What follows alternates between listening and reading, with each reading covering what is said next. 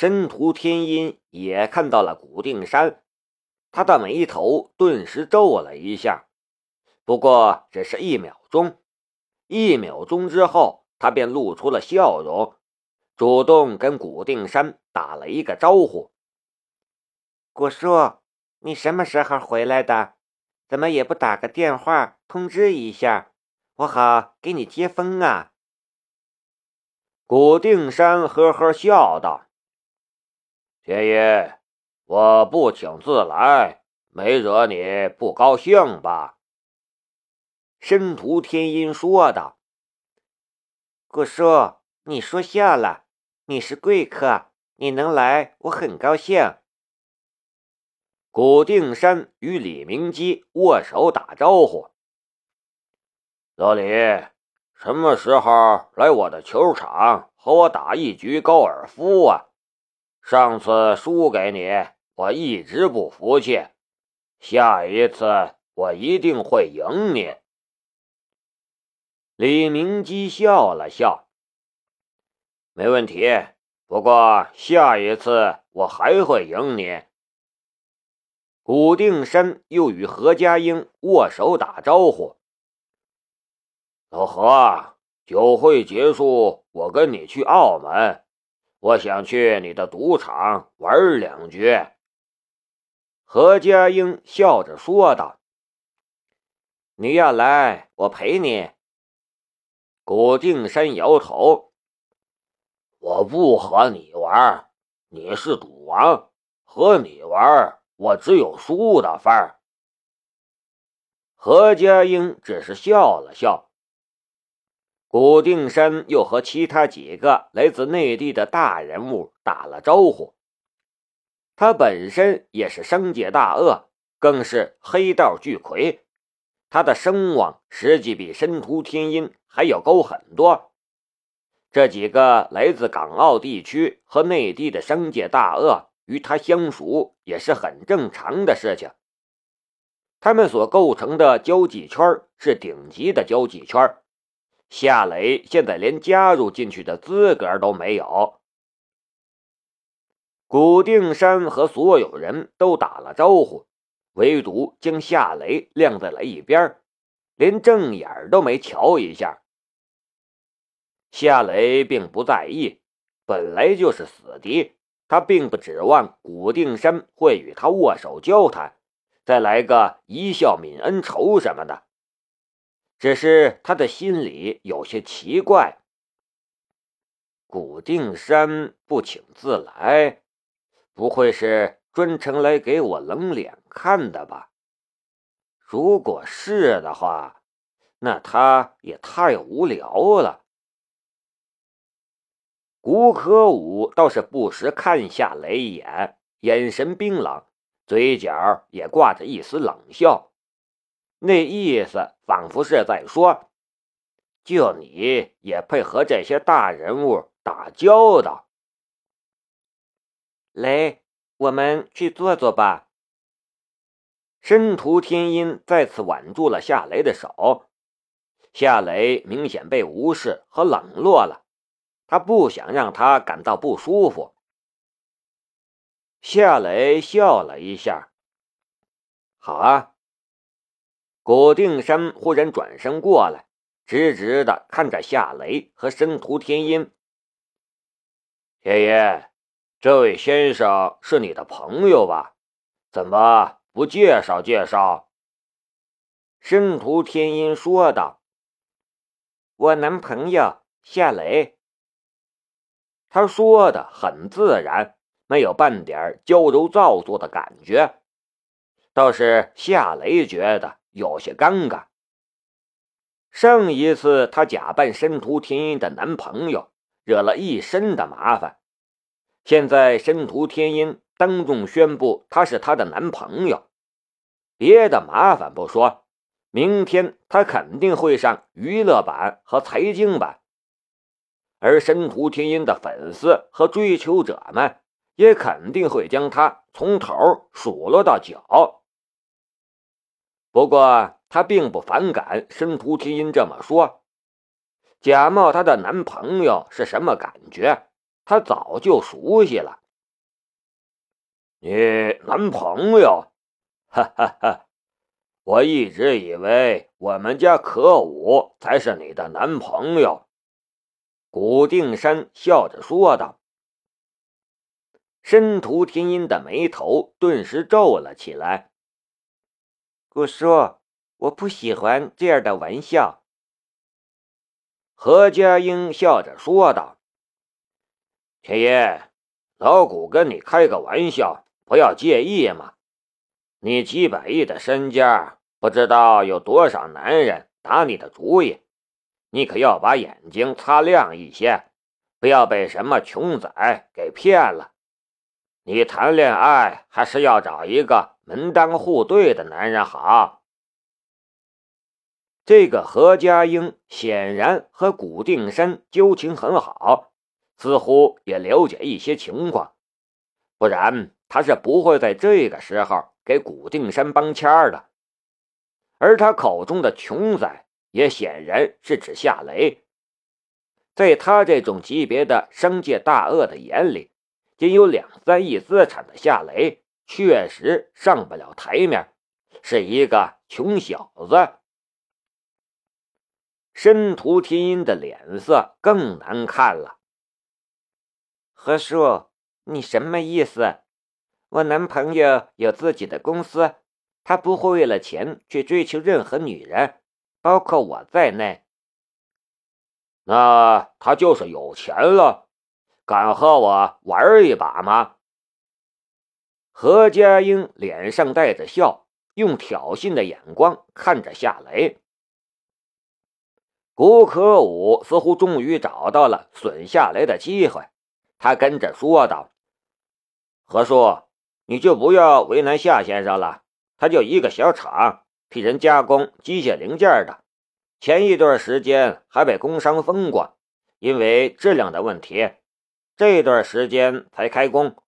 他有钱跟你赌啊？你要是手痒，我陪你玩玩吧。”没钱。天音的男朋友会没钱？古定山笑着说道：“一两个亿在天音的眼里只是零花钱。她的男朋友玩牌，天音会不给钱吗？是吧，天音？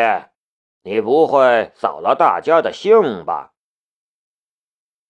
申屠天音的脸都被气红了。他很清楚这个何家英在赌博方面的天赋与实力，夏雷与他赌根本就是送钱给他，再加上古定山似乎早就和他串通好了，夏雷真要是拿钱跟他们赌的话，那就真的是羊入虎口，自投罗网。可是不答应的话，夏雷的脸面又丢尽了。这让他好生为难。夏雷也算是看明白了，自古黑与毒就是一家的。古定山从黑道起家，少不了要沾染黄赌毒，而海珠与澳门又近在咫尺，两人岂有不认识的道理？现在这两人一起做局来害他，用心险恶。这个局从表面上看，似乎是一场玩玩就算的赌局，可并不是那样简单。赌王出手，古定山配合，夏雷输钱，便是板上钉钉的事情了。这些人的赌局，输赢一两个亿是家常便饭的事情，而夏雷的全部身家也就那么点儿，一旦他输了。刚刚起步的事业会毁于一旦，还会让申屠天音失望的。接下来，古定山要对付一个失去所有的人，还会有麻烦吗？雷，我们走吧。申屠天音要将夏雷带走。古可武笑道：“还是回家洗衣服、煮饭吧。”当一个家庭妇男多好，出来冒充什么成功人士？夏雷没动，他对申屠天音说道：“天音，我和他们玩玩。”你，申屠天音顿时愣在了当场，他没想到夏雷会做出这样的决定。夏雷说道：“玩玩而已，没什么。既然古老板和何老板这么好的兴致，我怎么能扫他们的兴呢？”申屠天音凑到了夏雷的耳边，有些生气的道。你没看出来呀？这两个人在做局，他们就是干这个的。你和他们赌，你会输得很惨。澳门每天都有很多人想跳楼，其中不少像这样的，本来有自己的小公司，家庭和事业都很成功，可一夜就失去了所有。你也想像他们一样吗？夏雷却只是笑了笑。放心好了，我有分寸的。你怎么这么顽固？申屠天音真的生气了。你清醒一点好不好？夏雷淡淡的道：“我很清醒，这事儿你就别管了。”你，申屠天音负气的松开了夏雷的胳膊。古定山呵呵笑道。这才是真正的男人嘛！天音，给我们找个地方吧，我们和夏先生一起玩玩。申屠天音本想拒绝，可转眼一想，夏雷要是跟着他们去了别的地方，那就更糟糕了。权衡利弊之下，他最终还是做出了决定。好吧，你们跟我来。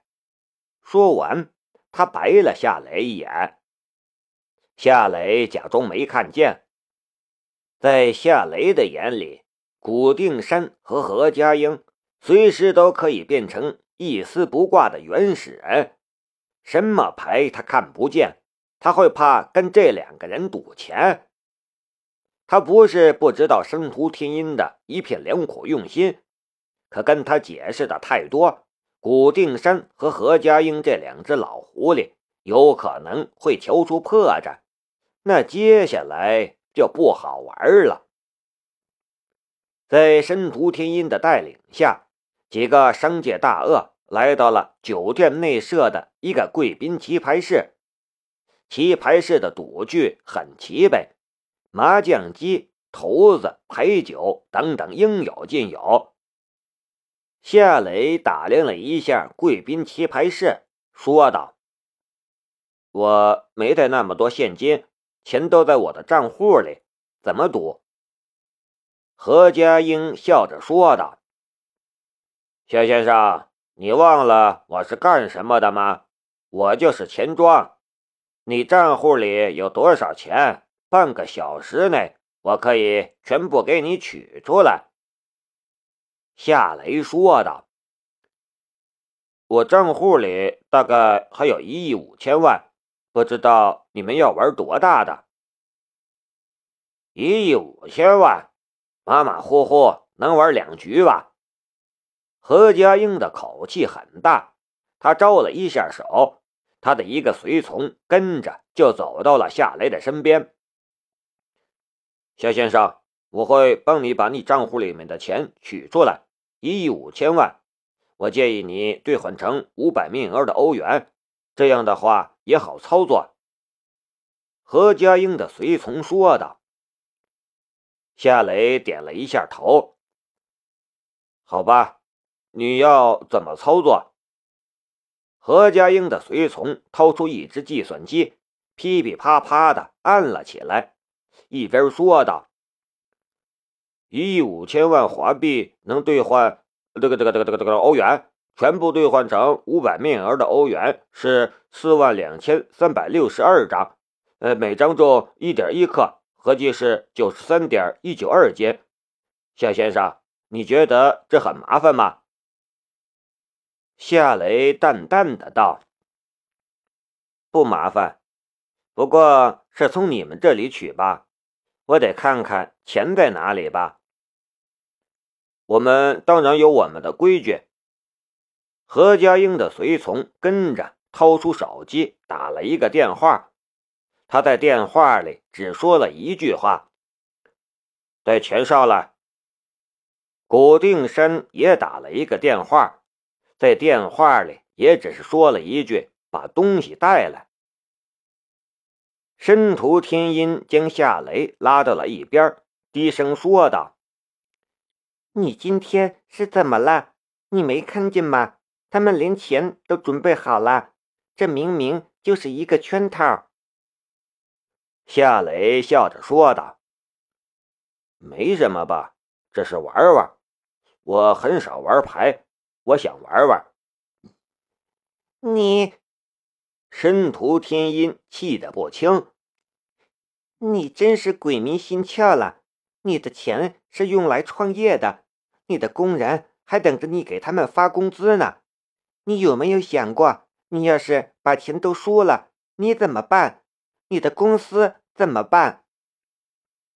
夏雷说道。还没开始，你怎么知道我会输？不要老是说输，会影响手气的。古定山和何家英听到了夏雷说的话，两人相视一笑。申屠天音这边却满怀失望的叹了一口气：“你去赌吧，你要是输了，我不会借钱给你。”夏雷只是苦笑了一下。